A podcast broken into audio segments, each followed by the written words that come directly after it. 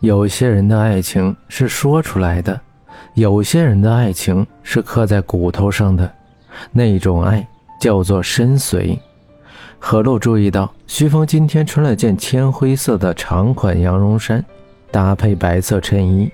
他很少在上班时候穿这么随意。你今天有事？何露讪笑着问，似乎嗅到了八卦的味道。去见一个人。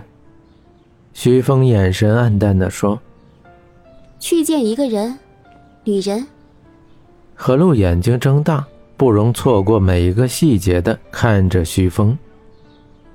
嗯，徐峰淡淡的回应了一声。徐峰去见一个女人，而且看上去还这么深情，一定有问题。何露好奇的打量着徐峰。徐峰叫秘书进来，说了一下最近的工作安排，看样子是打算出去很长一段时间，每一件事情都交代的很详细。厚厚的文件，最近一个月需要他亲自决定的事情都安排好了。你要去多久？何露喝着茶，悠悠地问。秘书拿着文件出去，房间里只剩下他们两个人。阳台上的玫瑰如同一个含羞的美人，娇羞地站在那儿，千年如一色。呃，大概一个月，或许更久一些。每年的七夕节，徐峰都会去看苏寒，这是一种习惯，也是一种心理安慰。仿佛只要每年重复这样一件事，苏寒就会在那儿永远等着他。哼，我可以一起去吗？何露凑过去，从徐峰手里接过外套，讪笑着说：“我保证不给你添乱，我只是去玩而已，你放心，我看到什么也装作没看到。”何露信誓旦旦的保证：“有些事情是不是该对他说了？”徐峰在反复的斟酌。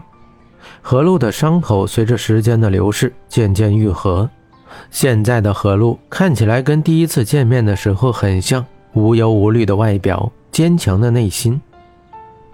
我去明英，徐峰淡淡的说：“算是默许了。”明英一中，真的吗？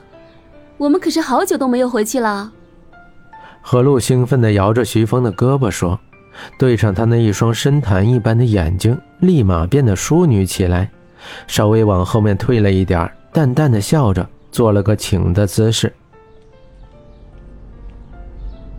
一切都没变，连绵起伏的山峦在雾色中若隐若现，一排排的白杨树连绵不绝，看不到尽头。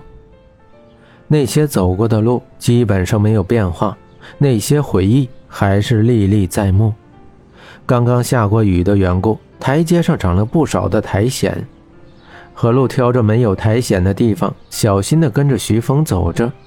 徐峰应该是经常走这样的路，走得非常平稳，丝毫不担心摔倒。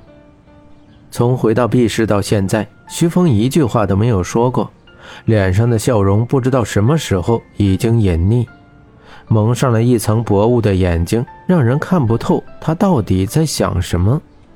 独门独院的白色房子出现在眼前，何路竟有些恍惚，记忆中的玫瑰却是出奇的艳丽，饱满的花瓣沾着水珠。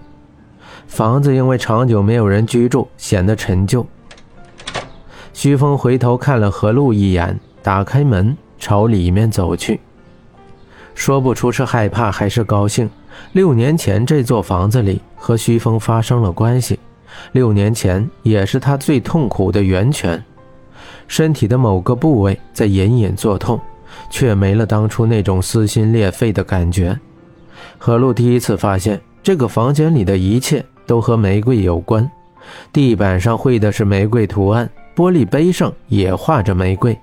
就连坐的沙发上都是玫瑰的图案。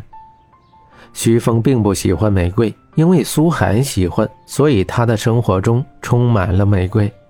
想起这句话，何露的身体像是被什么压着，恐惧快要把他淹没，如坐针毡的朝着有阳光的地方挪了一挪。从进门到现在都没有见到徐峰的影子，何露疑惑地在房子里面寻找着。颗粒般的阳光跳跃着，从窗户缝隙里跃入黑暗的房间。墙上的画被风吹得呼啦啦响着，像是一位调皮的少女开心的笑。徐峰背对着门站着，微亮的眸子带着苦涩。失去的再也不会回来，活着的永远悲哀。墙上的画挣扎了许久，却抵不过风的强劲，飘落到何露的脚前。画中女生不过十三四岁的年纪，红发、红唇、红裙子。长长的睫毛如同黑蝴蝶扇动翅膀，亲吻着他的眼睛，弯着腰，闭着眼睛，很享受地凑到玫瑰花前。红色的发丝和玫瑰的色彩融为一体，如同一幅艳丽的泼墨画卷。她的笑容清纯无比。脑海里突然闪过一个画面：徐峰送给自己一个裙子，视线渐渐模糊，像是被什么击中一般。身体不受控制地往后退了一步，何露抵着墙，缓缓地滑下。听到声响，徐峰回头，脸上挂着温暖的笑。阳光明媚，他的笑容因为阳光的照耀更加的莹润，却让人感到凄惨孤寂。何露突然好想抱抱他，他的身影在阳光下那么的不真实，让人无法靠近。漫天飞舞的画。不同的姿势，同一张面孔，室内一片火红，像是要燃烧起来一样。苏寒该是有多爱，才可以执着一生，明知阴阳两隔，却活在思念的幻想中。